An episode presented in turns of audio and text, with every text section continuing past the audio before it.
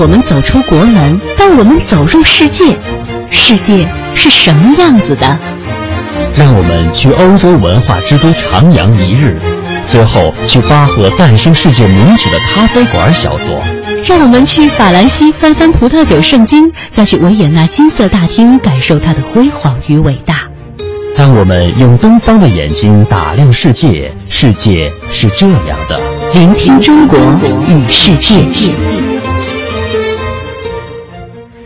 首先，我们来看看日本旅日华人唐新子说，日本文部省非常重视青少年的网络安全教育，类似的教育活动在小学一年级就已经推开了。在这个当中，青少年如何在日趋发达的社交网络当中保护自己，是网络安全教育的重中之重。在日本很流行用那个 Line，相当于我们中国的微信。你用这个 Line 可以，但是你只能够和自己认识的人交换你的 ID，不认识的人绝对不能加。不要告诉陌生人自己的住址啊、电话啊、联系方式，要学会保护自己的隐私。还有一点也要注意保护你的朋友，比方说，我现在我跟我的好朋友出去玩，我拍一张照片，没有经过同学同意，不能够擅自传到网络公开的场合。目前日本的安全状况呢，你不能说它百分之百非常好。在日本最大的一家通信教育公司，我们家的女儿在小学四年级的时候也去登录了，去成为里面的会员。就是他不断的寄那些教材过来，你做好题，然后再交回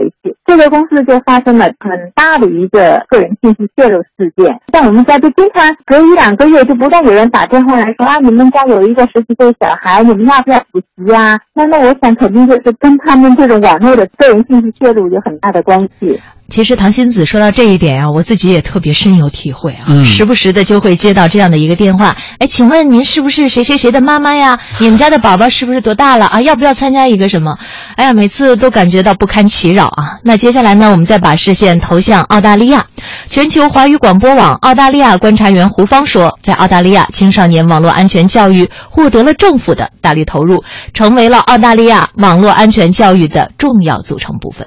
在澳大利亚，向中小学生开展网络安全教育呢，是澳大利亚网络安全战略的重要组成部分。两千零八年开始呢，澳大利亚政府啊投入了接近九千万澳币，约合四亿多人民币的资金来推广互联网安全计划。澳大利亚中小学呢都设有专门的网络安全教育课程，青少年可以通过课程呢学习到如何安全的上网。而在校外，还有一些社会公益团体呢对青少年的网络安全进行宣传。鼓励青少年在上网的时候，不要将自己的真实姓名、学校名称和住址呢告诉网友。澳大利亚政府呢曾经免费向澳大利亚家庭提供内容过滤软件，家长可以通过这种软件呢过滤掉青少年不适宜获取的信息。而澳大利亚所有的中小学校里呢，同样也设置了对于内容的过滤。比如说，澳大利亚很多的中小学呢就会主动在校内过滤掉社交网站以及过滤掉厌食网站。嗯，我们再来看看南美洲的情况。中国国际广播电台前驻阿根廷记者王觉年透露说，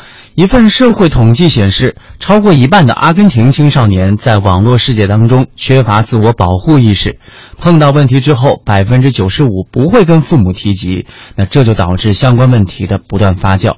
根据统计，有超过半数的阿根廷青少年整天都连在网上，这大概要归功于智能手机在阿根廷的普及。现在让家长和社会更担心的是，青少年对自己在网络上的控制能力，还表现出了盲目的自信，甚至对个人的资料完全没有保密意识。一位来自罗萨里奥的家长在接受记者采访时说：“我的孩子一出生就生在一个互联网的社会里，他比我们显得更加如鱼得水，但是他不知道网络其实也是一个危险的世界。”为了加强对青少年的网络安全教育，不少阿根廷学校开设了在线的网络安全课。这个课程不光是对孩子的，也是对家长。在课程当中，老师和网络专家会为大家讲解网络安全的重要性，以及如何在网络上保护自己、尊重他人、远离谣言。阿根廷多个省份也组织了网络安全教育周活动，通过心理沟通、案例讲解等方式来告诫青少年网络安全的重要性。教育专家还呼吁家长们多和孩子们进行交流，让他们不要沉迷于网络，